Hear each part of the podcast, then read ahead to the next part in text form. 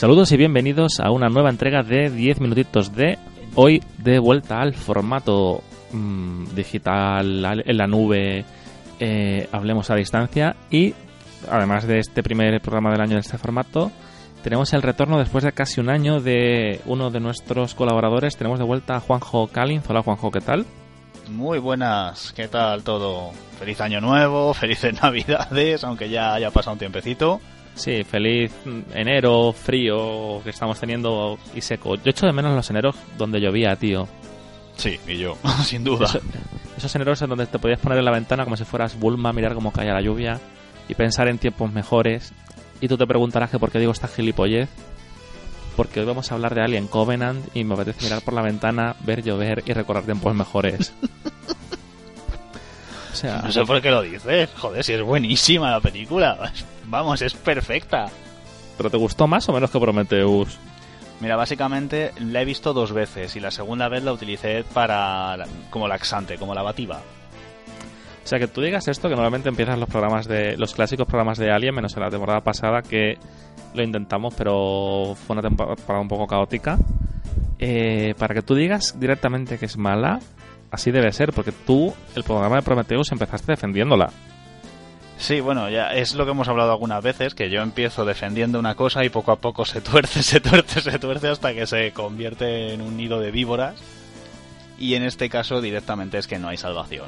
No tiene salvación ninguna esta película. Esto es un desastre desde el mismísimo... Bueno, desde los siete minutos más o menos de película es un auténtico desastre. No, no hay por dónde cogerla.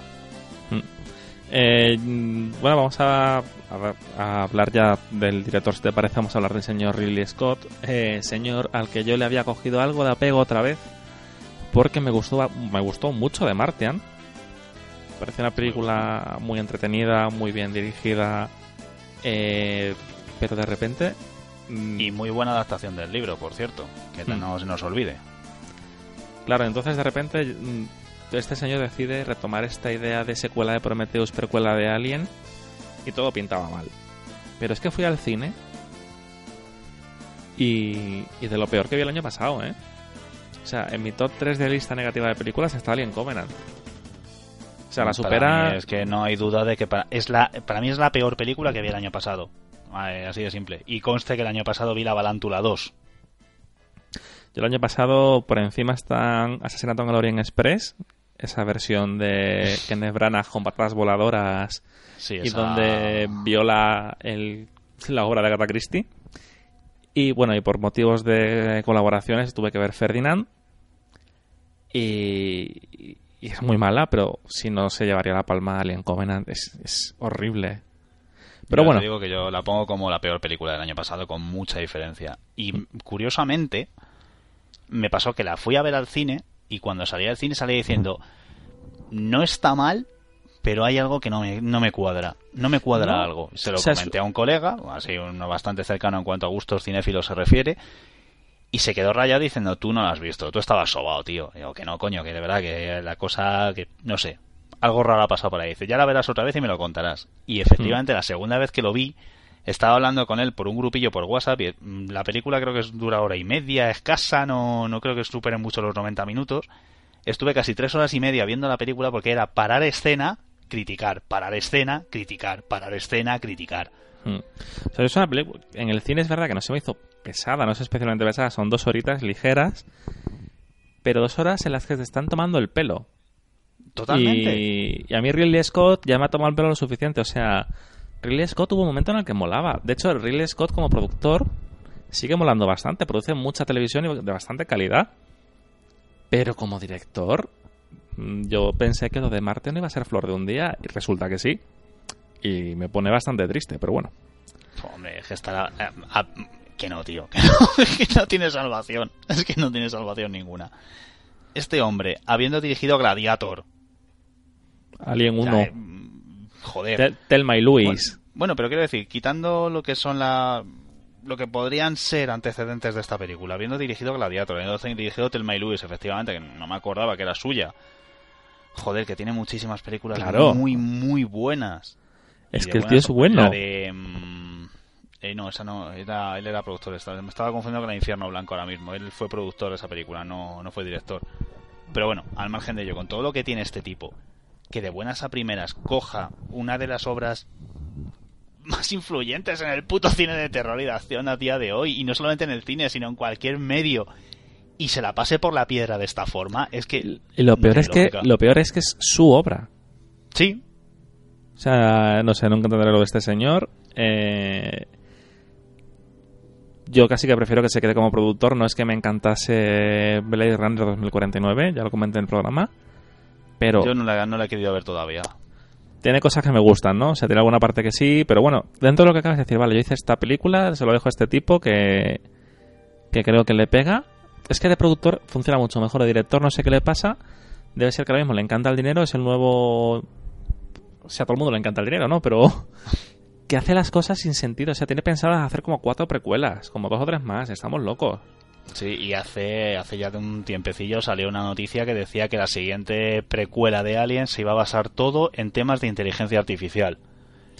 Que luego hablaremos de los problemas de, esa idea, ¿no? Eh, si te parece, pasamos muy por encima por el equipo de guionistas para, por suerte para ti o no, ya no está Damon Lindelof, Mira, voy a decir una cosa, me voy a arrepentir de ello el resto de mi vida, pero eh, llegas a echarle de menos. Hombre, yo no la he visto, la tengo pendiente. Eh, dicen que de Leftovers está muy bien la serie. Mm, cuando la vea te diré, oye, pues sí o no. Pero Lindelof dejó unos agujeros de guion muy grandes. Pero nada que ver con lo que han hecho este grupo de muchachos en donde encontramos a gente como Dante Harper, que mm, había sido montador y demás, pero es su primer guion, o sea, tu primer trabajo, la saga Alien. Tienes a más gente como John Logan, que sí que ha trabajado en Skyfall, en El Aviador, en Gladiator, o sea, es un tipo que había trabajado ya con, con Ridley Scott. Sí, pues nada. bagaje, vamos, que no es un novato. Claro, pues otro otoño. Tienes a gente como Jack Paglen, que este sí es un poco más mierder porque es el guionista de Transcendence, no sé si lo, la conoces esa peli. La conozco por de título, no la he visto. Yo la, pillé un día, la, pillé un día en la tele y era Johnny Depp convertido en una inteligencia artificial y era un toñordo como una catedral. Y también tenemos para acabar a Michael Green, que es una de cal y una de arena, una de cal que es Logan. También hace Blade Runner 2049, pero claro, dices tú, bueno, pues, hombre, no está mal, el tiempo se apaña en el mundo del blockbuster, hace cosas chachis es el, uno de los creadores de la versión televisiva de American Gods Neil Gaiman. Bueno, yo te digo esto y te lo vendo. Pero claro, es que luego es el guionista de Asesinato en Orient Express. es el guionista, es el guionista de Linterna Verde, que a mí me puede gustar mucho la peli, pero es muy mala. Joder, la peli de Linterna Verde también es de echarle de comer aparte. Entonces es un poco un poco regulero este caballero.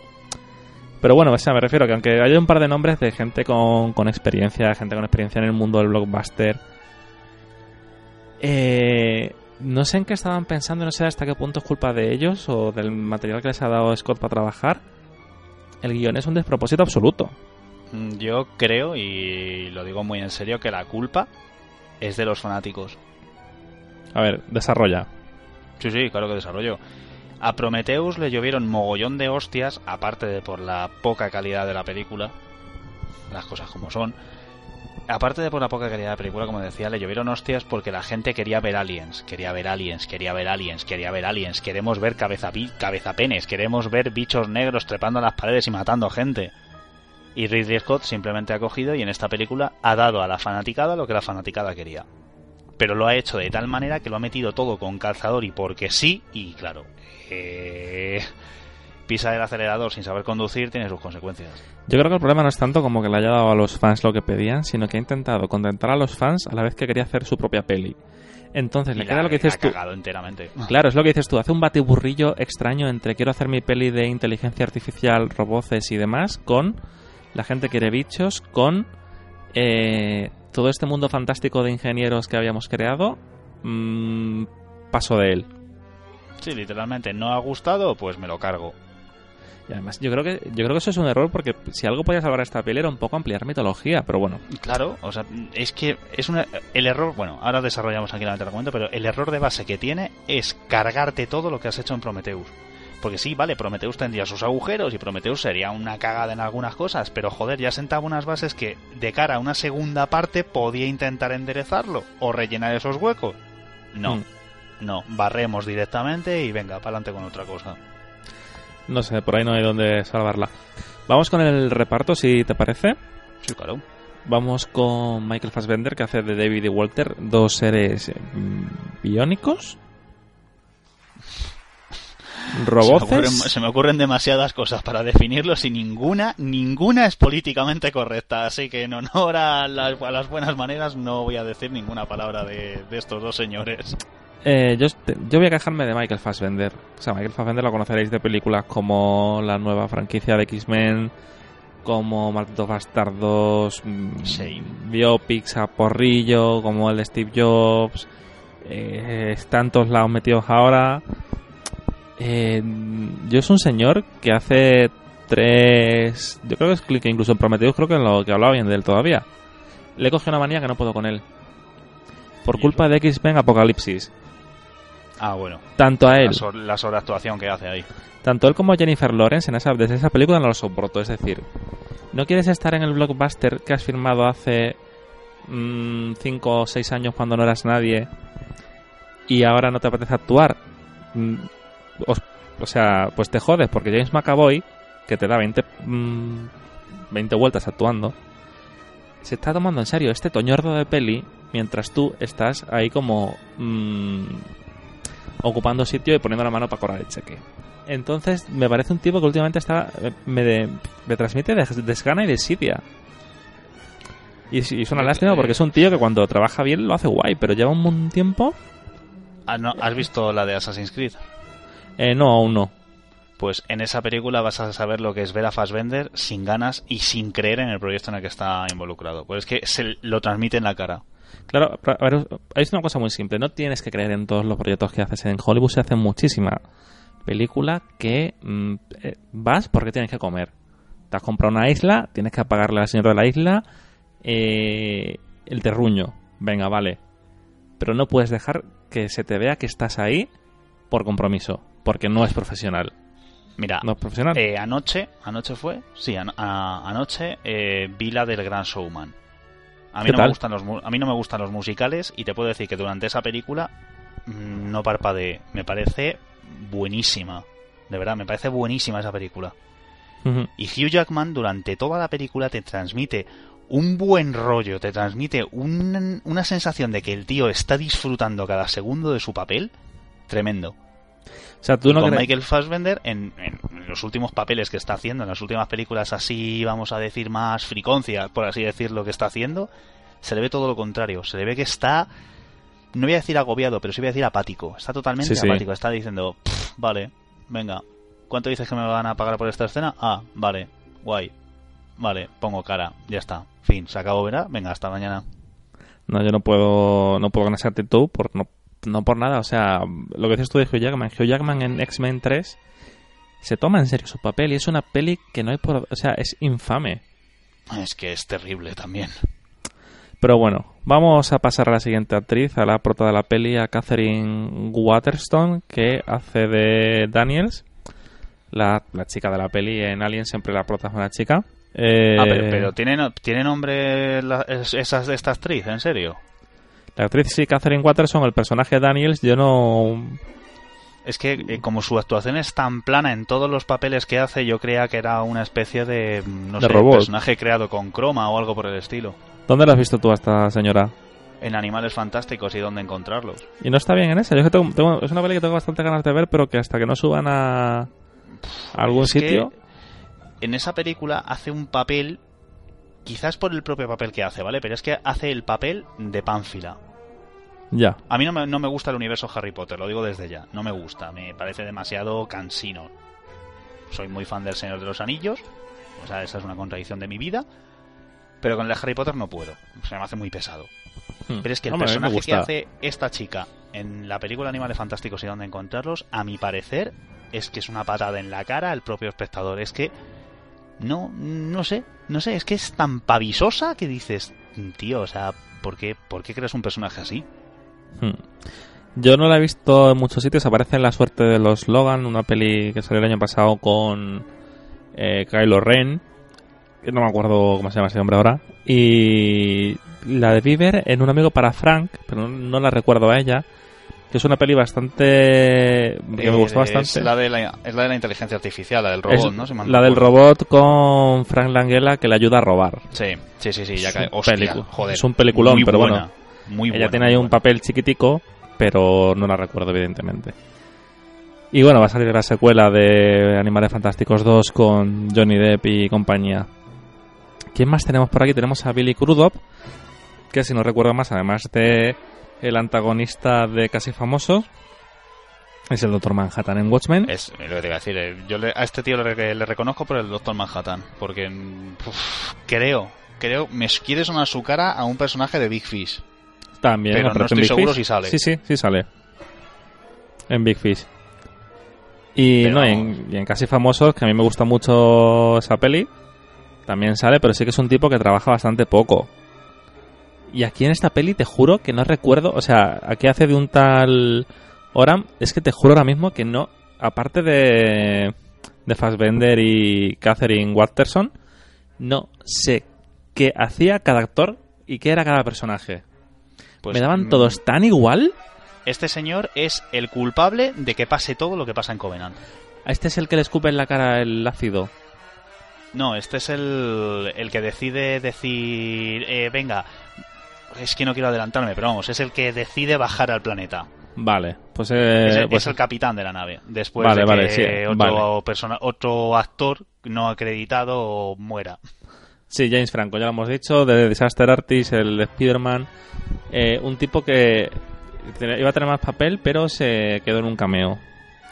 ¿Qué más tenemos? Tenemos a Danny McBride, que es mm, un tipo, básicamente actor de comedia, que os sonará sobre todo por Superfumados y Jorge Fring, o sea, es un tipo que debe es colega de ser Rogen y, bueno, el propio James Franco y toda esta peña. ¿Y quién más? Lo típico de no quiero gastarme mucha pasta, anda, hazme un papelillo. Sí, y luego el resto de, de reparto son todos unos minions. O sea, no hay nadie especialmente conocido. Damián Bichir me suena. Pero yo para acabar con el que abraza los odiosos 8, yo para acabar con el reparto sí quiero mencionar a Javier Botet. Javier Botet es un actor español que te, te sonará por ser la niña Medeiros en Rec Y que lo utilizan creo que aquí lo utilizan para el motion capture de, de algún tipo de xenomorfo. O sea también aparece en Expediente Warren 2 es un, un tipo que mide 6 pies con 6 pulgadas esos son 2 metros y mucho. O sea un tío muy alto No, claro, Y- el, el pobre hombre Bolaji Badejo ya, ya no nos abandonó, así que ya no puede volver a meterse en el, en el traje de Alien. Mm. y bueno ese es el, el repartillo o sea es que no hay Yo tampoco ningún Te voy a ser muy sincero. Siempre que hemos grabado de películas, ¿vale? He tirado de memoria. No Hmm. he intentado no tener y MDB abierto referencias IMDb ni nada por el estilo. He intentado tirar todo de memoria, por eso alguna vez la cagué, como por ejemplo el de... mm, Ay, se me ha ido el nombre, maldita sea. El de Predator, el... el- Joder, se me ha ido el nombre del director ahora mismo. eh, McTiernan McTiernan, McTiernan. Con la cagada de no acordarme bien de sus películas y demás, por ejemplo. El otro Y día. en esta, eh, a- de verdad, me parecen tan planas todas las actuaciones que tengo abierto IMDB para ver quiénes son exactamente. Y Sí, así sí. veo algunas caras que digo, hostia, mira, esta es tal, este es cual y tal, pero es que no me acuerdo de ellos porque son tan, tan execrables las malditas actuaciones de esta película y tan planas que es que no las recuerdo. Mm. Luego, la, por acabar con este aspecto técnico mm, creativo, eh, se utiliza mucha música de la película original de Alien. Al principio de la peli, y luego el resto está compuesto por Jed Kurzel, que es un tipo que os sonará por ser el compositor de Babadook, que está, que está bien. Pero, claro, también es el compositor de Assassin's Creed. Que no sé qué tal banda sonora tiene. Que no está nada bien, ya te lo digo. No sé, es todo. Es que a mí en general me da todo como sensación de, de Siria. Oye, ¿soy yo o, o nos va a quedar un programa muy cortito? Es que, a ver, de donde no hay no se puede sacar, macho. No, claro, si eso, eso me refería. Ahora empezaremos a hablar y ahora vamos a pasar a, a comentar el argumento de la película y demás. Pero normalmente, incluso en una peli normalita, regulera, da igual con qué colaborador esté, todo este apartado se lleva por lo menos media hora. 20 minutos. 20 minutos y. Y, y gracias, porque es, Y- eso, es y como- efectivamente. Y de- demos gracias a que ha durado esto por hablar un poquito más de Fassbender y, y de Ridley Scott, porque tela. Sí. Pero bueno, oye, tú que has visto la peli dos veces, porque yo la vi una vez en el cine, como hemos dicho, no hemos podido grabar antes y demás, entonces se me ha ido olvidando un poco, tampoco tengo intención de verla. Es decir, si me la suben a Netflix o HBO, creo que tengo como 40 pelis antes para ver. O sea, antes me vuelvo a ver, un, me hago un maratón de Adam Sandler que verme otra- que esta peli. Hostia, eso también en provoca No, no. en el córtex, ¿eh? No, pero es una peli que está ahí con Spider-Man 3, ¿eh? En mi ranking personal. Bueno, es un poco exagerado. Esta se deja ver un poco más. Pero bueno, tú que la tienes más reciente, resúmeme la trama con spoilers de Prometheus 2 o Alien 02 o Alien Covenant o como iba a llamarse Alien Paraíso Perdido o como realmente se llama el señor Ridley Scott se está pagando una mansión. Bueno, pues en este momento es en el que yo ahora mismo me quitaría el micrófono y tranquilamente saldría a la terraza, chillaría, me volvería a meter y tranquilamente intentaría mantener una, una coherencia y una cordura con lo que digo y lo que hago. Pero como es tarde y no puedo hacerlo sin que me peguen una denuncia, pues vamos a intentar hacerlo con la mayor calma posible. Alien. Covenant. Alien Covenant. Alien Covenant. Alien Pacto, si lo traducimos. Eh, no tiene nada que ver con lo que se va a ver en la propia película. No es que haya un pacto con los aliens ni nada por el estilo, ni muchísimo menos. Covenant es el nombre de la nave que va siguiendo un rumbo por el espacio tranquilamente hacia un planeta que llevan pues fácilmente 10-12 años estudiando para terraformarlo. Entonces, esta secuencia inicial, que es de lo poco salvable de la película, ve- se ve una nave con una especie de vela desplegada, que por cierto es un concepto que no es, eh, vamos, es un concepto de momento de, teórico, pero en teoría válido, lo que pasa es que la vela tendría que ser ultra enorme para recoger radiación solar y viento solar para Sí. impulsar una nave. En este caso la vela la utilizan únicamente para recargar las baterías y se ve como la nave lleva esas velas desplegadas y se mm, pues una piedra se estampa contra esa vela y hay una pequeña avería y hay un pequeño incendio y hay que despertar a la tripulación cagando leches por si acaso hay alguna cosa más gorda Muere Y James Franco. muere James Franco así tal cual así empieza la puñetera peli Con Franco ha muerto. ese chiste era muy fácil tío Sí, era muy fácil, pero sí, es que la, la peli no da para más. Hay que rajar por donde se pueda. Bueno, eh, una vez despierta la tripulación y con eh, James Franco, que realmente era el capitán de la tripulación muerto, pues el papel del capitán recae sobre el señor Oram, que es el actor que hacía de, de Doctor Manhattan y demás. Billy Crudup. Este señor eh, no le cae bien a nadie. Y no digo el actor, digo el personaje. No le cae bien a nadie porque no le ven como a un líder, le ven como a un tío que es un poquito... uf, eh, excéntrico realmente no es la palabra, es un poquito capullo, así eh, por resumir. Bueno, Soplapollas. no, es un soplapollas. Es el típico jefe que no sabe ser jefe. Uy, sí, no, de esos hay mucho. Uh, ya te digo. Y si te vienes a mi trabajo, flipas. Bueno, la cosa está en que mm, tienen que sacar a dos personas en traje de operaciones al, al- al espacio para reparar los anclajes de la, vel- de la vela y poder retraerla. Y al estar en el espacio flotando, uno de estos personajes, precisamente el coleguita de, de James Franco, es el que recibe una, un eco de una transmisión, guiño a la primera película de Alien, y, deci- y claro, le dicen, joder, que es esta transmisión que ha recibido que suena como una como como rítmico, ¿qué de antes es? Y una vez lo están analizando dentro de la propia nave, descubren que ese eco no es más que una, una canción. No me acuerdo qué canción es ya, sinceramente. Sí, ahora te lo... Tú es sigue. una canción. Que ahora te ¿Qué es cuento cuando la encuentre. Que entonces deciden... Deciden... Dios mío. de- Tío, es que, es que esta película es una concatenación de gilipolleces, es una concatenación de ideas estúpidas, es una concatenación de insultos al puto espectador. Esta película no tenía que haberse rodado y si se rodó no tenía que haberse estrenado, tenía que haberse lanzado directamente como telefilm y haberla llamado Vamos a joder a alguien y se acabó. O sea, el capitán, un puto capitán, un puto capitán de nave espacial, bueno, vale, capitán secundario, pero capitán a fin de cuentas, tío, estás en funciones, joder, haz tu puto trabajo. Decide que hmm. es mejor hacer un acto de fe. Oh, sí, la fe es tan bonita que va a mover el mundo. Y decir que, venga, vale, vamos a, en lugar de ir al planeta que llevamos tantos años estudiando y que llevamos los recursos para colonizarlo, vamos al planeta del que ha salido el eco. Claro, porque no es un accidente, es decir, no es tengo que ir en barco a, a Cuba y entonces una corriente me lleva a Filipinas, no no, y es que tampoco reciben un eco un SOS, es que reciben una puta canción. No, o sea, no tiene puto sentido. Es que no es un, no es un eco de una transmisión como en la primera de Alien, que era una transmisión que parecía ser un SOS, que luego era una, advertencia, pero no, esto es una canción. O sea, ni, siquiera, es una, ni siquiera es una trampa. Venga, vamos a ir a ver qué es eso. Y de hecho, aquí la pavisosa, la, eh, Daniels, eh, es la única que tiene los santos cojones de decir, eh, estamos haciendo el imbécil, estamos haciendo el imbécil, ¿qué vamos a hacer? Que te calles, niña, que vamos a bajar. Pues ya está. Y a partir de ahí, pues llegan a un planeta eh, que está habitado por unos... Por la nada, está habitado por la nada cuando bajan. No hay nada en el puto planeta. Hay agua y plantas. Acabó. Bueno, vale. Uy, plantas, efectivamente. Yo, tengo la, la duda de que me surge ya no solo en Prometheus, sino en esta de Vas a un planeta que no está terraformado.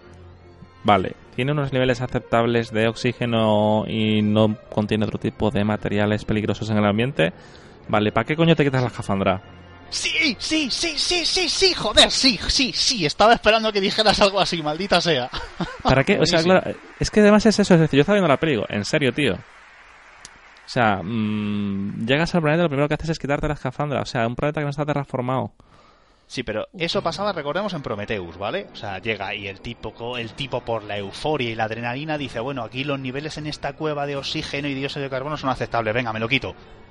Eres tonto, pero bueno, vale, venga, aceptamos barco. Bien, resulta que estos colonos terraformadores, pioneros, no sé muy bien cómo llamarlos, la verdad.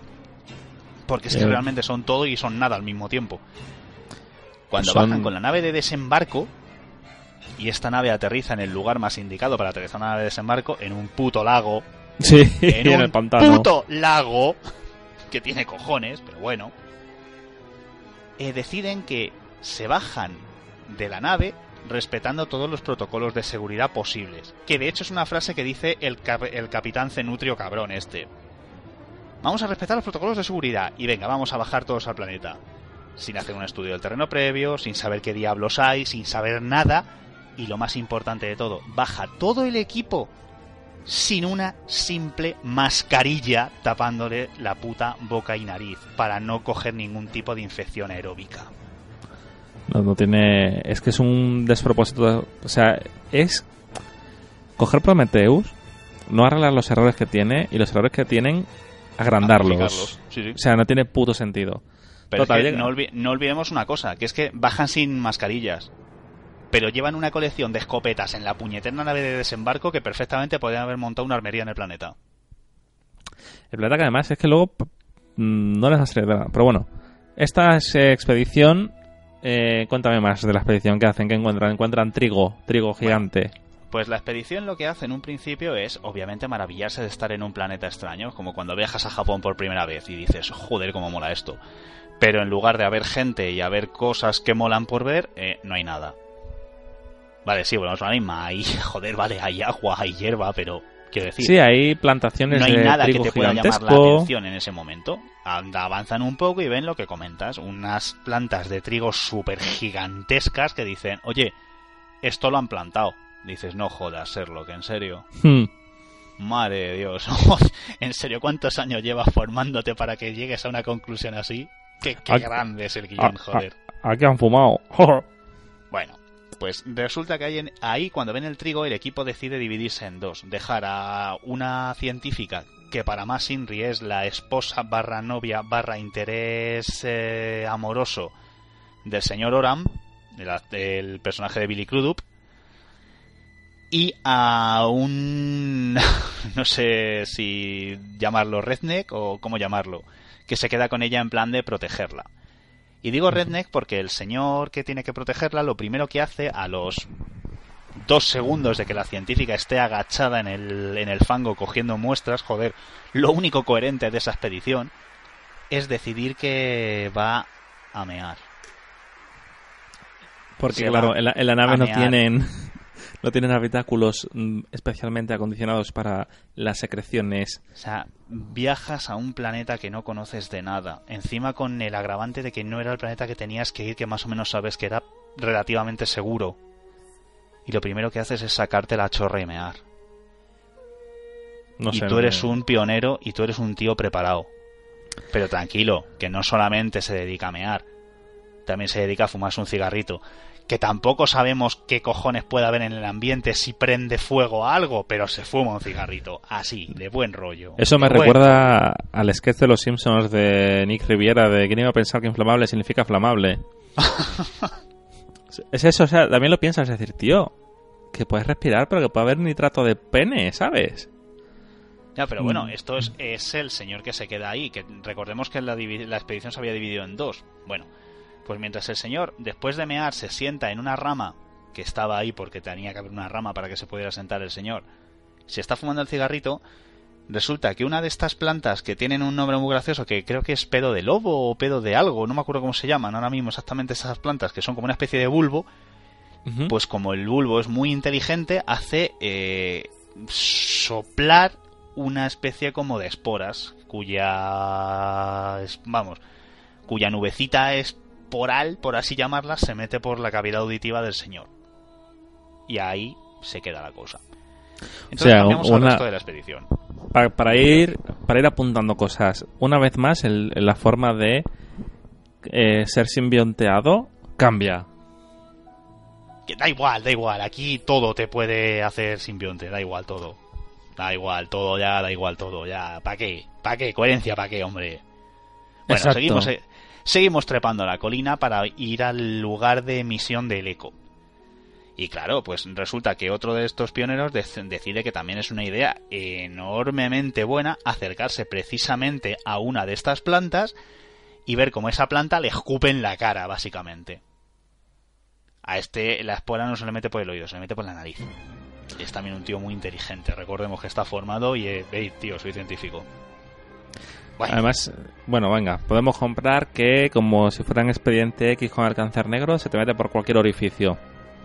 venga, compro. Eh, tal cual, es que es ese concepto realmente que han utilizado, pero mal. Hmm. Pero mal, porque...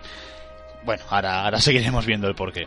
Prosigue. Bien, eh, llegan al lugar de emisión del eco y resulta que está el pecio espacial en el que la doctora Holloway y lo que quedaba de David escapan del planeta 226 era no recuerdo el nombre. Sí 226 el de, Prometheus. Escapan del LV226 el planeta de Prometheus. sí sí. Sí y está estampado en una ese pecio está estampado en una montaña. Y sale el eco de ahí. Y claro, en un principio es un shock porque dicen, coño, que esto es una nave, tío. a ver si al final. ¿quién iba a claro, ¿quién iba a pensar que en una señal de socorro iba a haber señales de inteligencia en el sitio, aunque fuera una nave estrellada? Madre mía. Y encima una canción que recordemos, es una canción, pero no porque sea una música de fondo, sino porque es una canción que reconocen los, los tripulantes de la Covenant. Que por es una canción que, que, existe en la Tierra, quiero decir. Sí, es una canción que mientras tú me estabas contando me ha dado tiempo de localizar la Take Me Home Country Roads de John Denver, pero que aquí creo que la está cantando Nomi Rapace. Sí, bueno, claro, tiene que ser, tiene que ser ella, a fin de cuentas. Y entonces llegamos a otra de las incoherencias de la película. Si recordamos, de la película con respecto a la anterior, a Prometheus. Si recordamos Prometheus, la propia Prometheus explota. Y el módulo de supervivencia de Vickers eh, se queda un poquito anegado por una estrella pulpo calamar mm, mm, chocho gigante con tentáculos por, Suma Goraz. que no permite que nada quede ahí y demás lo primero que se encuentran al empezar a explorar un poquito este pecio espacial es la foto enmarcada de la doctora Shaw y el, y el doctor Holloway que la doctora Shaw llevaba encima. Cuando recordemos que el traje espacial de la doctora Shaw es tremendamente ajustado al cuerpo y no tiene ningún lugar ni ningún bolsillo en el que guardarse una foto con Marco. Marco de metacrilato, por cierto. Eh, no voy a decir la idea obscena y soez que todo el mundo estará pensando en este momento, pero en la conversación con el colega que he comentado antes, con el que la película duró tres horas y media, salió. Salió. Yo creo que lo pidió por, Ali- por AliExpress. Joder, pues Sí. ya llegan lejos los cabrones. Sí, ya- llegan a todas partes. Bueno, Entonces se encuentran es eso. estas. Total, que se, Se encuentran aquí a esta señora con Ah, y, la- y incongruencias. las chapas de identificación también se las encuentran, que no se olvide ese pequeño detalle que también puede, puede ser importante, pero luego se olvida completamente, como todas las cosas que podían ser importantes en esta película. Bueno, pues... ah, el señor que tenía ganas de mear se empieza a encontrar mal. Vaya, le ha sentado mal la comida. Eh, el cigarrito, es que el cigarrito después de la descompresión es malo. Muñeco de cigarro. Perdón, no sé contar chistes. O sea, la peli está mala que he hecho contar el chiste al revés. Café, Café, cigarro, cigarro, muñeco, muñeco muñeco, de de, barro. Bueno, pues este señor quiere hacer un muñeco de barro. Básicamente se empieza a encontrar muy mal y empieza a tener hemorragias externas. Y la doctora pues eh, avisa por radio al, al otro grupo, que por cierto están separados como de la hostia unos de otros, pero se reciben perfectamente y sin problemas. Se lo lleva rápido al módulo de desembarco. En el módulo de desembarco lo mete dentro de una pequeña enfermería que hay, muy pequeña, hay que decirlo. Pero, mm, claro, la piloto de la nave se había quedado intentando arreglar un poco las comunicaciones porque eh, tiene que pasar en todas las películas de Alien que la, la radio se jode. Porque es que utilizan radios del chino y claro, se joden. La piloto, cuando ve que la doctora va casi arrastrando al otro tío, se acojona, la ayuda a meterlo dentro y entonces al abrirle la, la camiseta, por vamos, rasgarle la camiseta, tiene la espalda llena de pústulas. Y todas las pústulas le explotan en la cara. A la piloto. Le explotan como si fuera un gremlin reproduciéndose. básicamente. Y entonces aquí tenemos un pequeño microracismo en la película, porque es que esta película lo tiene de todo, pero de todo lo malo. Y llega el primer microracismo, bueno, el primer y único microracismo también, hay que decirlo. Es que eh, la, la piloto, Blanquita, se llena de sangre infectada. Sí. Presumiblemente infectada, vamos a decir, porque no sabemos qué día antes pasaba en ese momento. Y decide dejar aisladas a la científica, que se había quedado cogiendo muestras de etnia afroamericana, vamos a decir, y al señor infectado. O sea, a ellos dos los aíslo, pero a mí que me he impregnado de sangre, no, yo no me aíslo porque yo soy la más guay del mundo mundial. Con todo este escenario planteado, pues ¿qué ocurre? Que... A ver, evidentemente todos sabemos que cuando en Alien estás infectado con algo, ya es tu sentencia de muerte, no vas a vivir. Sale un neomorfo. Creo que de hecho lo han llamado así al bicho, si mal no recuerdo. Era el, En el- Deacon sí, en en el el- anterior. En este el, era el neomorph. Sí, por lo menos en el set de rodaje tal lo llamaban neomorfo, que son una nueva especie de alienígena de piel blanquecina, un poco basado en un tipo de tiburón por la forma que tiene. eh, cuando son jóvenes van como a cuatro patas y son básicamente aliens casi albinos. Sí, sin los tubos en la espalda, eh, más eh, estilizados, por así decirlo. La cabeza no tiene tal forma fálica, es más como si fuera una especie de gota. Sí, Es- más. raros. Es más monstruo Buu de Dragon Ball. Sin ser un Sí, monstruo, es un, un ser más simple, sí. Menos. Bueno, pues obviamente cuando este neomorfo sale, eh, el señor pionero está más muerto que Carracuca. Y la científica que está con él, pues como es lógico, resbala con un charco de sangre, se pega la gran hostia y el bicho salta sobre ella y se la empieza a, a ventilar. Porque tenía hambre. Está, está recién nacido y el bicho tiene hambre, coño. Me tiene derecho a comer, joder, que no entendéis nada, hostia. O sea que ya aquí volvemos a los ciclos locos de eh, Alien vs Predator. Sí, sí, los ciclos ya están completamente jodidos desde esa película. O sea, ya olvídate de una incubación larga, olvídate de que tenga que tener un desarrollo embrional, olvídate, eso ya no existe. Ya, en el momento en que un organismo alienígena te roza, estás jodido. de por vida. Bueno, vale. Eh, pues recordemos que estos dos estaban encerrados. Y la, la piloto eh, se había alargado. Y la piloto se había alargado porque era tan inteligente que en lugar de coger y lanzar una llamada de SOS al resto de la expedición para que bajaran cagando hostias, decide que es buena idea ir a por una escopeta. Pues recordemos, esta nave no tiene mascarillas, pero tiene mogollón de escopetas. una misión de colonización a un planeta en el que presumiblemente no va a haber fauna salvaje. Porque lo tienen estudiado, pero sí, las armas de fuego que no falten. Hombre, naturalmente. La SRA tiene que estar ahí. Ahí está el espíritu de Charlon Heston siempre con ellos. Ahí, ahí. Bueno, pues eh, la piloto, claro, al ver que hay un bicho papándose a su compañera, eh, lanza un SOS al resto de la tripulación de que vengan cagando hostias. Y en ese momento, otro de los miembros de la tripulación, de los que estaban en la montaña, que yo creo que si no llega a mandar el SOS ni se acuerdan, también cae un poquito jodido el pobre cico mío. Pero este no le sale todavía al bicho, eh, tranquilos, que si se te mete por la nariz va más rápido, que si se, te, eh, si se te mete por el oído va más rápido si se te mete por la nariz. Eso es como lo de los supositorios. Por vía rectal siempre hace más efecto el medicamento. Bueno, pues, ¿qué es lo que ocurre? Que abrimos la puerta de la enfermería y escopeta en mano e intentamos disparar, pero como somos un poco lelas, resbalamos, nos caemos al suelo y pegamos un tiro al techo. La puerta se cierra y le troncha el tobillo. Y entonces se va arrastrando, languideciendo, cagándose en la puta de oros y empieza a disparar al tuntún para intentar cazar al bicho. ¿Qué es lo que ocurre? Pues que aquí bien entra también el buen diseño de naves espaciales. Y es que es un diseño cojonudo pones junto a la salida, que la salida puede tener fallos de presurización y cosas por el estilo, y elementos que salten y cosas así, un montón de tanques en el que los que están el logotipo de altamente inflamable. y volvemos, a, volvemos al señor Riviera. De escopeta, ¿a dónde van? es que es todo como de película mala de, ¿sabes? Si en Netflix hay una categoría de comedias de golpes y porrazos. o sea, es este tipo de, de su categoría de decir, toda esta concatenación de me tropiezo, me parto el pie, me resbalo con la sangre, disparo donde no es. Es como de comedia involuntaria. Y es que esto, Pero ni siquiera tiene gracia. En la balántula lo espero. Porque la balántula es una película que evidentemente no se toma en serio a sí misma. Steve Gutenberg no se toma en serio a sí mismo en esa película. Carl Winslow no se toma en serio a sí mismo en esa película. Pero te ríes, te ríes porque es una película que está hecha para reírte pero es que aquí es una película que está hecha en serio. Que ahora cuando terminemos el resumen, yo creo que ese es el principal problema de la peli, pero bueno. Total, o sea, vamos a ir acortando un poco el resumen porque esto es, interminable la concatenación de gilipolleces.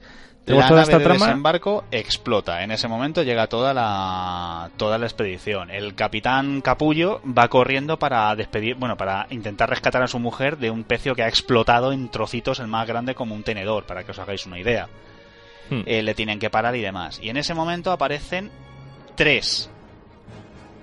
Tres neomorfos. Recordemos que había dos infectados y aparecen tres neomorfos. Aquí la matemática del señor Scott ya lleva un poquito jodida o a lo mejor es que llevaba ya demasiado psicotrópico dentro del cuerpo. Ay, los neomorfos, como buenos hay sufaliens, vamos a llamarlos que son, se cepillan a prácticamente eh, tres tíos a una velocidad de vértigo. Y al androide que va con ellos, que es un señor que se llama Walter, que es exactamente igual que el David de la película anterior, le cercenan una mano por salvar a, a la pavisosa, que no me acuerdo el nombre de la misma, Daniels. Daniels. Y en ese momento, como salido de la nada, ahí superheroico, ahí tipo Mad Max, aparece una figura encapuchada lanzando una bengala al aire y esa figura se quita la capucha y resulta que es Michael Fassbender con el pelo largo. Vamos a hablar de Michael Fassbender con el pelo corto y Michael Fassbender con el pelo largo, para no nombrar a los androides. Sí, pues son David y Walter, pero bueno, Michael Fassbender de Prometheus, que es con greñas, y el nuevo, que es sin greñas. Bueno, Fassbender, besitos greñudo, coge y les dice, venid conmigo si queréis vivir. ¿Les dice literalmente eso? La verdad es que no me acuerdo, pero vamos, eh, ya en este momento ya el marcador de tomarme en serio las cosas está a cero, así que ya no hay más, no hay por dónde sacarlo. Se los lleva al, a una especie de ciudadela que está abarrotada de figuras en posiciones agónicas. Y en el fondo de la, bueno, en la parte, por así decirlo, principal de la ciudadela hay un templo, que es un templo como el de Ganon de Twilight Princess, que es gigantesco Pero bueno, se meten ahí dentro. Parte de la tripulación intenta restablecer las comunicaciones con la Covenant, ya que ya no hay forma humana de conseguirlo porque hay una tormenta de proporciones bíblicas encima de ellos. Parte de la tripulación se queda flipándolo ahí diciendo, joder, la que se ha liado. Y David eh, les bueno, Michael Fassbender con el pelo largo les cuenta a todos pues eh, que se estamparon ahí, que la doctora um, uy, uy, encima de decir, joder, se me, se me va la olla. Elizabeth Shaw. Que la doctora Shaw murió en el impacto, que él la quería muchísimo, la tenía muchísimo respeto, le ha fabricado una especie de lápida, le ha puesto flores, se ha vuelto un hippie gilipollas que se ha fabricado una flauta y se dedica a tocarla. Y claro, el otro androide, eh, Michael Fassbender con el pelo corto, eh, siente al mismo tiempo curiosidad, fascinación y asco por lo que está viendo, porque no entiende nada. Dice, pero tío, ¿qué coño te pasa a ti? Hmm. Entonces, hay una escena con los dos Michael Fassbenders que básicamente el del pelo largo trata al del pelo corto como si fuera un, bebé, como si fuera tonto, como si, no, mira, es que tú también puedes soplar la flauta.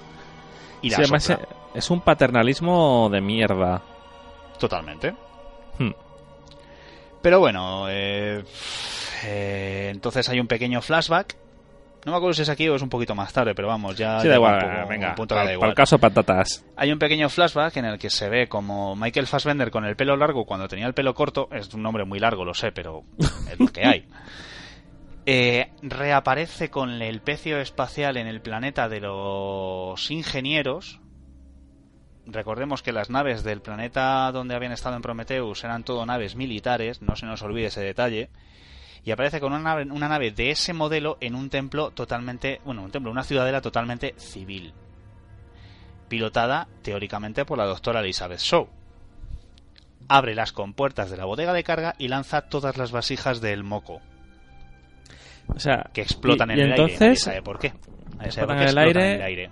Y les hace un Pompeya radical a toda Sí. la civilización. Básicamente mata a todos los ingenieros y hace que se queden por ahí, pues por así decirlo, plantas mutadas con, en- con esas esporas que son las que han infectado a los caballeretes de la expedición. A mí yo creo que esto es lo que más me toca los cojones de toda la película. O sea, me, me plantas en la primera una idea que puedo comprarte o no de los ingenieros. Tienes una segunda película que, vale, quieres unirla más con Alien. Venga, no puedes reventar los ingenieros según aparecen. Pero que O sea, los revienta es que además- a todos, es que no queda ninguno vivo. Es que además es- todos mueren. el recurso es como de... Es que son idiotas estos tíos. Es decir, crean vida en el universo. Están súper avanzados por lo que dices tú. No identifican que su nave no está tripulada por uno de los suyos. Oye, esta no es la nave que mandamos al planeta LV Pichi Potter hace de 200 años. Sí, Peter. Eh, qué extraño, no hayamos tenido noticias de ellas en mucho tiempo. Oh, ¿qué ocurre? Oh, nos llueve mierda del cielo. Sí, para mí este momento de la película, y no es coña, es un momento álgido. Pero es un momento álgido porque es uno de los momentos en los que más insultado me siento. Ah, es, es Aparece una nave militar en un espacio civil. De una civilización que está colonizando el puto universo entero. Y no sé, no hay protocolos de seguridad, no hay códigos de seguridad, no hay una simple Eh, puta llamada claro. de radio a ver de dónde cojones vienes. No hay A mí nada. la, la única explicación que se me ocurre, que no sé si o no, es que la civilización de los ingenieros está en algún momento de edad media y hayan perdido cualquier tipo de conexión tecnológica. Y entonces de repente digan, oh, ¿qué es eso que viene del cielo? Pero no, porque la nave aparca, Sí, o en- al menos pasa por un checkpoint. claro. Y al final un... tampoco se, ve, tampoco se ve claro que se detenga en ese momento. Se ve que hay una especie... Como, a ver, las naves recordemos que son como croissants.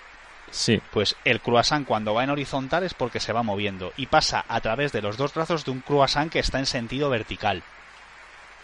Y una vez pasa por ahí es cuando abre la bodega y lanza, lanza su mortal carga.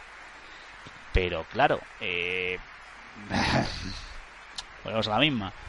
La carga esa, recordemos que en la primera película de Prometheus, película, primera película de Prometheus, estoy yo fino. En la primera Sí. película, coma, Prometheus, sí bueno, cuando pero un ingeniero Prometheus, esto es Prometheus se 2. bebe se bebe un chupito de chapapote se deshace el tío se deshace se, se deshace en- prácticamente en código genético es lo como empieza la película no estoy haciendo Sí. realmente aquí un spoiler grande del final de la peli por el estilo Em, aquí no aquí los convierte en una especie de estatuas Sí, por eso te decía lo de Pompeya antes, porque cuando tú ves la imagen te parece que ha pasado un volcán, algún tipo de bacteria chunga, petrififorme. realmente, realmente eso te das cuenta en un segundo visionado, porque en el primero lo único que ves son bultos, son como piedras, no te, das, no te da tiempo a fijarte bien que son estatuas, porque pasan tan rápido por ellas y les dan tan poca importancia que realmente, vale, sí, son estatuas, pero podían ser perfectamente ruinas.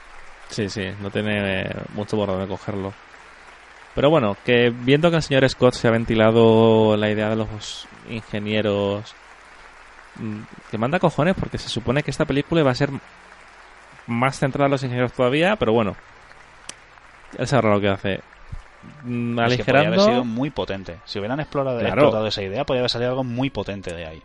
o sea, si yo entiendo que la gente quiere más aliens, puedes darle perfectamente aliens y darle otra cosa a la vez. Pero bueno, que voy a ir aligerando yo la trama un poco. El tema es, entonces ya está- una vez están allí, eh, Fassbender con pelo largo acaba, resulta que es malo o sorpresa, nadie se lo vio venir. Sí, No. es un, un giro de guion inesperado, es súper pedante. Suplanta al al Fassbender del pelo corto.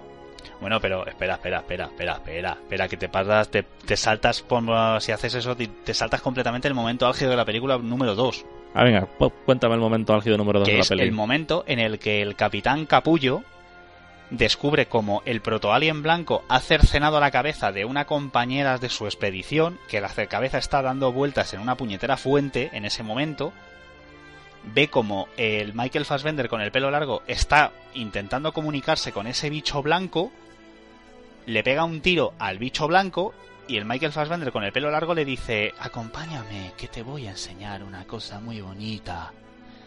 Y baja con él al sótano del templo, donde... ¿Qué vino antes? ¿El huevo o la gallina?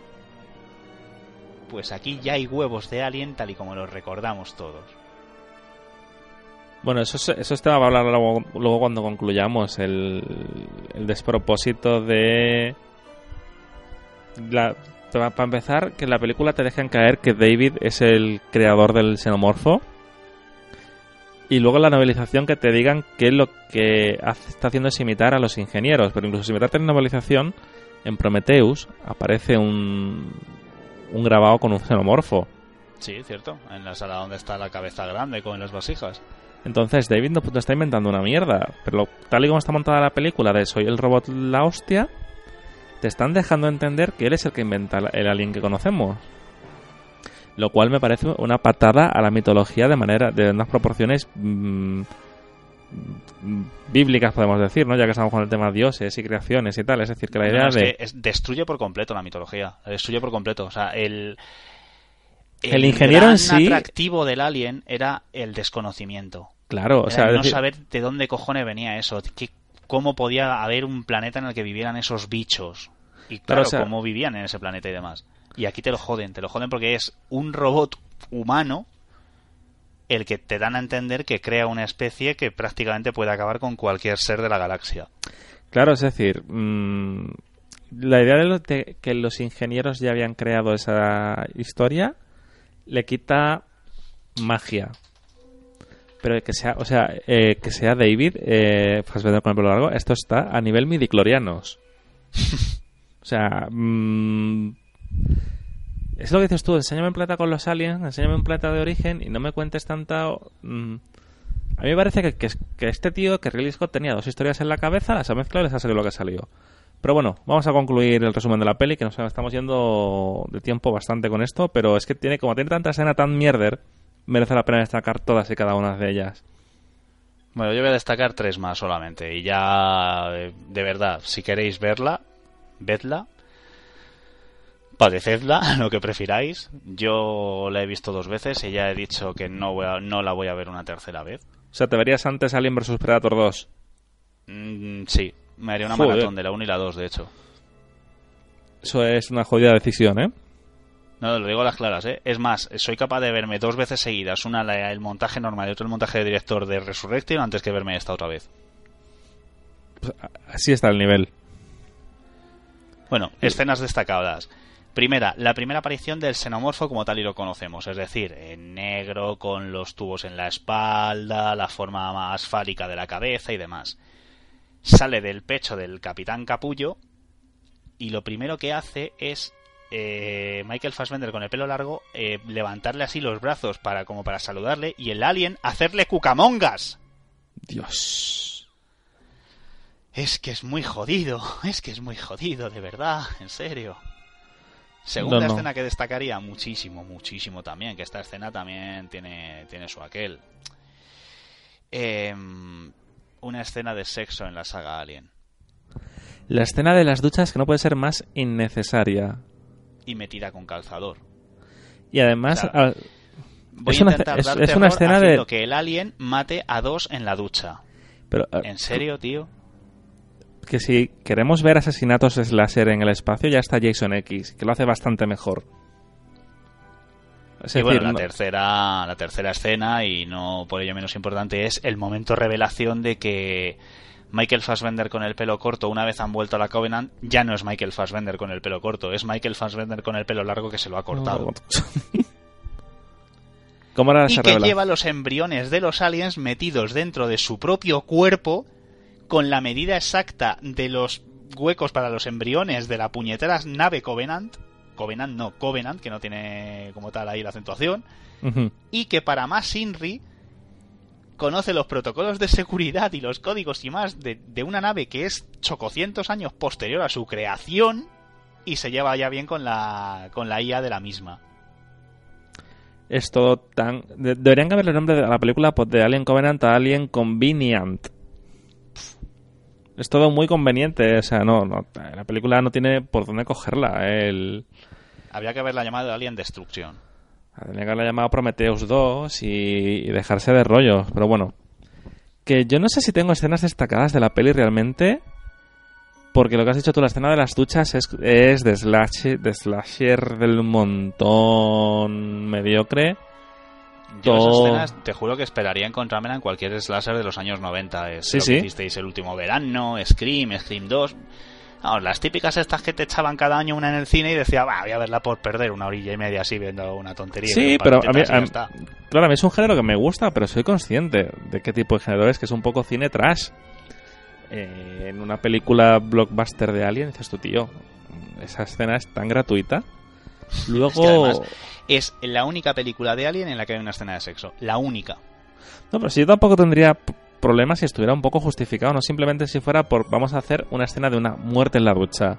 Sí, y es que recordemos que esa escena tiene lugar después de que la expedición que ha bajado al planeta vuelva a la nave de aquella manera y que de los, yo qué sé, eh, 10, 9 que han bajado al planeta, vuelvan 3.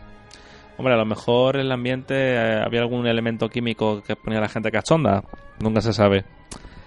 Eh, escena, es que no puedo salvar nada de la peli. Es que todas las escenas de Fassbender son para borrarlas. Hombre, el momento del besito. Ya no, ya no, solo, ya no solo eso, que yo con eso no tengo especial problema. Tengo problema con el personaje de Fassbender en sí, con esa... Tío, el momento del besito en la frente es absurdo. Ya. Es Pero que Dios. es, es- es ya el paternalismo extremo llevado al, al punto álgido absurdo.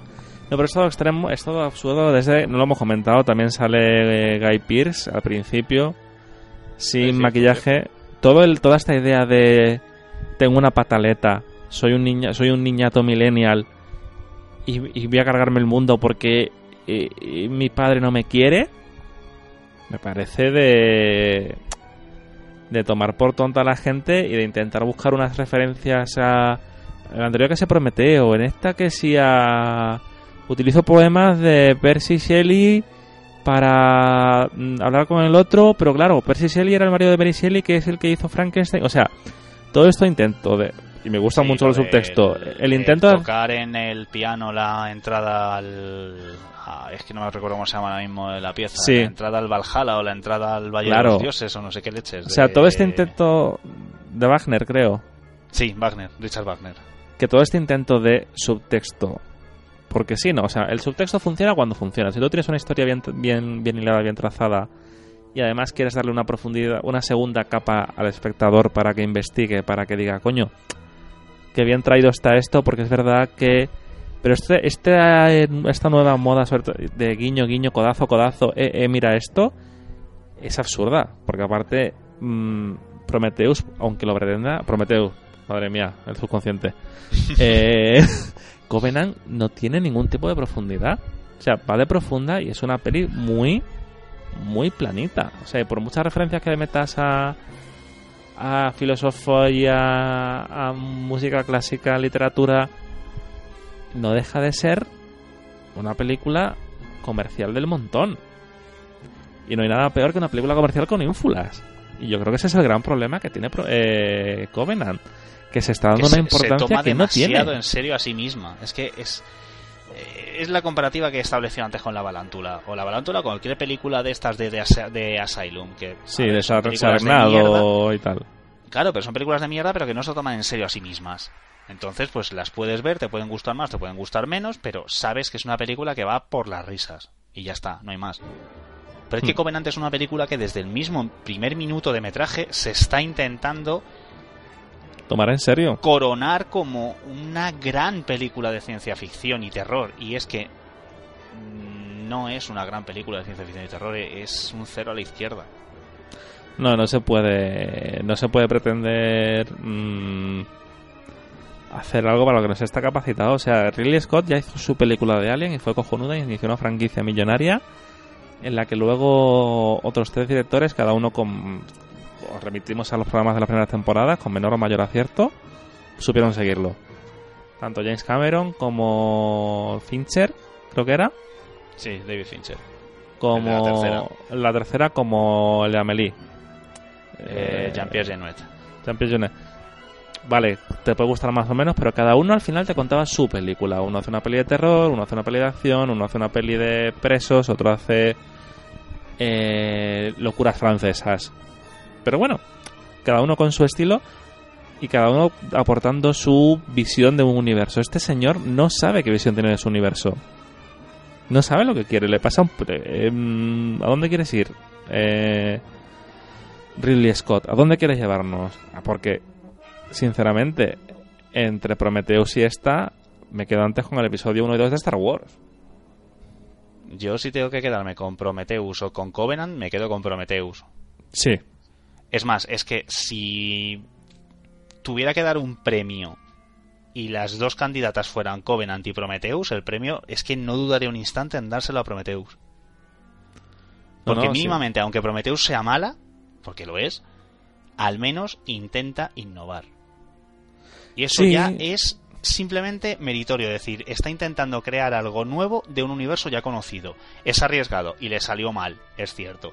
Pero coño, por lo menos tiene los huevos de intentar algo nuevo. Con Covenant es volver a los convencionalismos del terror slasher que funcionó en los 90, cagarla con una tontería detrás de otra y encima tener las ínfulas de decir, eh, que soy un producto serio. Ese es el mayor problema de la peli. Eh, no sé si te parece si vamos pasando a conclusiones. Sí. A ver, yo concluyo muy, muy, muy, muy rápidamente. Eh, hemos hablado a lo largo de estas cinco temporadas mucho de Alien, mucho de Prometheus, de los crossovers. Y siempre, aunque hayamos encontrado películas malas, pues. Eh, podías rascar algo. Aquí simplemente es una peli mala. O sea, es una peli aburrida, es una peli lenta. Es una película que. que no quiero volver a ver porque me pareció cuando fui al cine, primero que tiré 10 euros y segundo que tiré dos horas de mi vida. O sea, yo salí del cine diciendo, a ver, has estado sentado en una butaca, viendo temperatura, viendo cosas en una pantalla, pero si no lo hubiera visto no me hubiera pasado absolutamente nada. Y, ni siquiera salí con esta... Hay veces que suena una peli mala en el cine y dices, tú, joder, pues tengo ganas de hacer el programa porque voy a empezar a rajar y a rajar y me voy a quedar solo. Pero esta película es tan... me... que dices tú, pues tú puedes rajar de, que está mal y que Fassbender es muy malo. Pero no, ni siquiera me, genera esas ganas de odiar, ¿sabes lo que te digo? Sí. Es como, mira, ahí está. Y, luego sobre las siguientes que vaya a hacer, no quiero saber nada. O sea, no hemos hablado del final. bueno, si tú has hablado por encima, ese plan perfecto de voy a utilizar los embriones humanos como futuros huevos alien. ¿Qué van a hacer? ¿Encajarlo con Alien 1? Pues a saber la teoría era que tenía que cerrar el ciclo de las tres películas estas Enlazando Claro. con la primera película de Alien. ¿Y qué pasa con el tal David este? Con Fassbender con el pelo largo que se lo corta y entonces es con el pelo corto. Uf, pues... Y sinceramente es que, claro, todo esto, o sea, tú terminas Prometheus y te dicen, bueno, ha terminado Prometheus, eh, Elizabeth Shaw y, y David van a buscar el planeta de los ingenieros. No me ha gustado Prometheus. La idea me parece guay, de la, la que tenían planteada, me parece guay porque te daba muchísimo juego, lo que hemos dicho antes. Tú llegas allá a un planeta con personajes que ya conoces, con un montón de posibilidades, con una especie de conflicto. No y que el personaje de Numi Rapaz, el personaje de Elizabeth Shaw, era un personaje muy potente. Ella era un Era poco regular. Era un, perso- era un personaje que tenía muchísimo potencial. Claro, o sea, yo entiendo que no, Naomi Rapaz no eres la mejor actriz del mundo y aparte que imagino que habrá habido diferencias creativas, económicas o de cualquier tipo.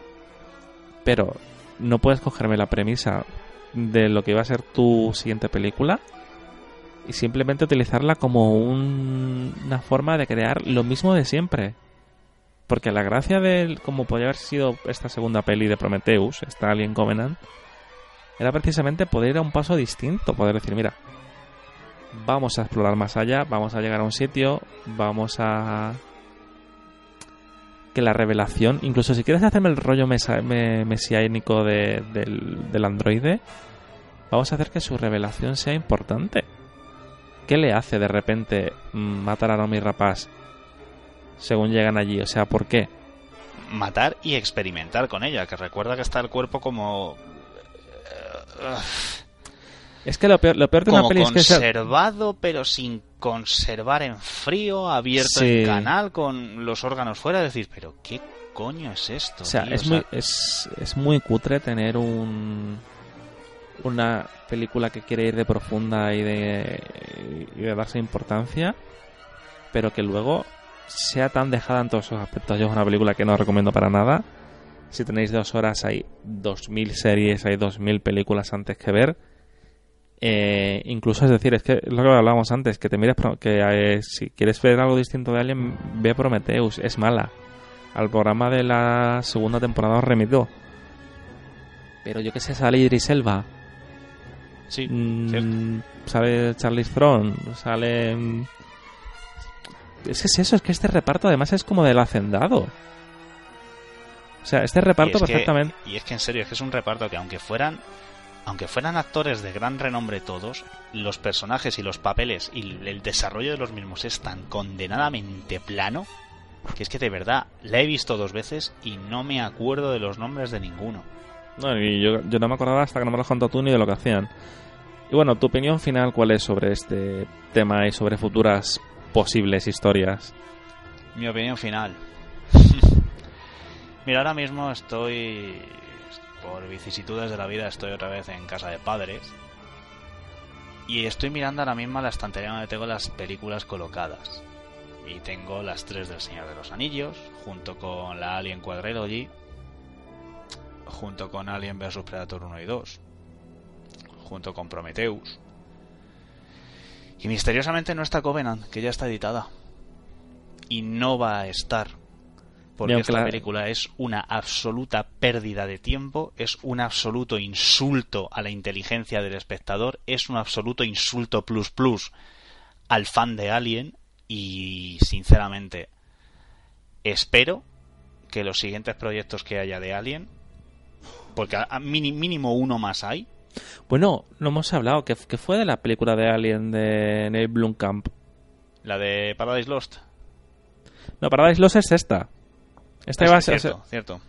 Pero Neil Blomkamp, el tipo este de mm, Distrito 9, iba a hacer una peli de Alien y nunca más se supo. Cierto, sí, está ahí. Creo, de hecho, creo que se canceló. Creo, no estoy seguro, pero creo que se canceló. Posiblemente. Pero bueno, eh, lo que decía es eso. Simplemente, yo como fan de Alien que soy a muerte, es una película que no considero ni siquiera como para formar parte de una colección, aunque fuera la ovejita negra de la misma. Mm, es una, auténtica pérdida de tiempo, pérdida de recursos. Y de verdad, espero que las siguientes películas de Alien sean muy buenas y espero que los que vayan al cine a verlas las disfruten. Yo no voy a ser uno de ellos. Te vas a esperar a que esté en vídeo. Mm, literalmente, y aunque sea un poco ilegal lo que voy a decir, me la voy a descargar porque no merece la pena que gaste un céntimo de mi dinero en ello. Pero bueno, es un poco bastante... Es uno de esos programas que acaba con bajón. Sí. Porque es decir, ya no es que la peli sea mala, sino que el... desearías que el futuro de la franquicia no existiese. Es decir, entre Prometheus y esto se han cargado una, una saga que no tenían por qué haber seguido tocando. Una, Y- un- una máquina de generar dinero se han cargado. No, claro, porque Alien ah, sí, se han seguido produciendo juegos, se han seguido produciendo cómics, en mil historias, pero ahora mismo te quita el interés en seguirse viendo más. Es, es un efecto precuelas de Star Wars, solo que las precuelas funcionaron económicamente muy bien. Y seguían generando paletones de dinero. Esto no. Esto está ahí y Ridley Scott nos volverá a torturar con una siguiente peli. Yo seguramente vaya al cine a verla, te insistiré para que vayas tú. Mm, A lo mejor te invito para hacer el programa, pero, pero no, tío, es una, es una lástima, es una auténtica pena y, y nada, no, yo creo que no podemos añadir tampoco mucho más. No, a ver, ves. Me gustaría que la película fuera merecedora de poder tirarnos aquí dos horas y media hablando de ella tranquilamente y de los elementos que la hacen grande y demás, pero es que ya digo que no lo es. Es una película que no merece la pena. Bueno, pues si te parece bien, podemos ir pasando a despedirnos. Sí, señor. Eh, Juanjo, encantado de tenerte aquí después de tanto tiempo. Espero que nos veamos más, a- nos oigamos más a menudo. Así sea, ya te digo que esta vez ha sido primero por problemas personales y luego por problemas técnicos, pero vamos, ya, ya la cosa parece que va otra vez Hmm, bien, bien encaminada. Luego tenía que, que comentarte yo a ti cosas. ¿A ti se te puede leer en algún sitio ahora mismo? En papel. Pues ahora mismo, ahora mismo la verdad es que sí no. Es decir, teníamos un programilla de podcast también hablando de Dragon Ball y demás, pero por diferencias creativas se ha ido un poquito al cuerno. Y si Una queréis lástima. leer un poquito de, de este trabajo y demás, tenemos dos libros editados con la editorial Diablo, que son Luz, Fuego y Destrucción, volumen 1 y volumen 2. En el volumen 1 hablamos de todo Dragon Ball y Dragon Ball Z.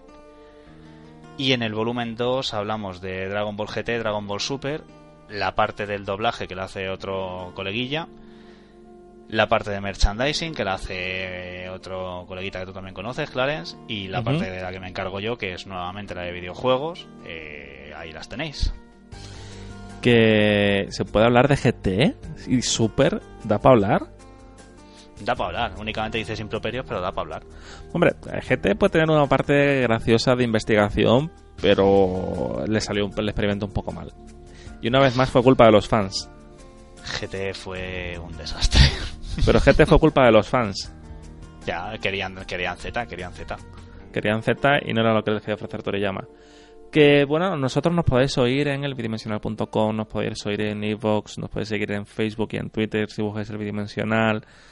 Eh, posiblemente nos veáis, oigáis por más sitios en breve y tendréis más información. Y nada, Juanjo, yo encantado de haberte tenido aquí hoy. Encantado Así de estar aquí de nuevo. Espero volver a verte pronto, así que esto ha sido todo. Un saludo y hasta la próxima.